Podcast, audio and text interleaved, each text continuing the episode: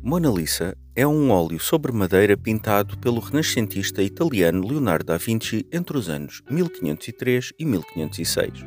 Muito já se escreveu e falou sobre esta obra icónica, do sorriso enigmático ao olhar carregado de intensidade ou à postura da personagem principal, a Mona Lisa.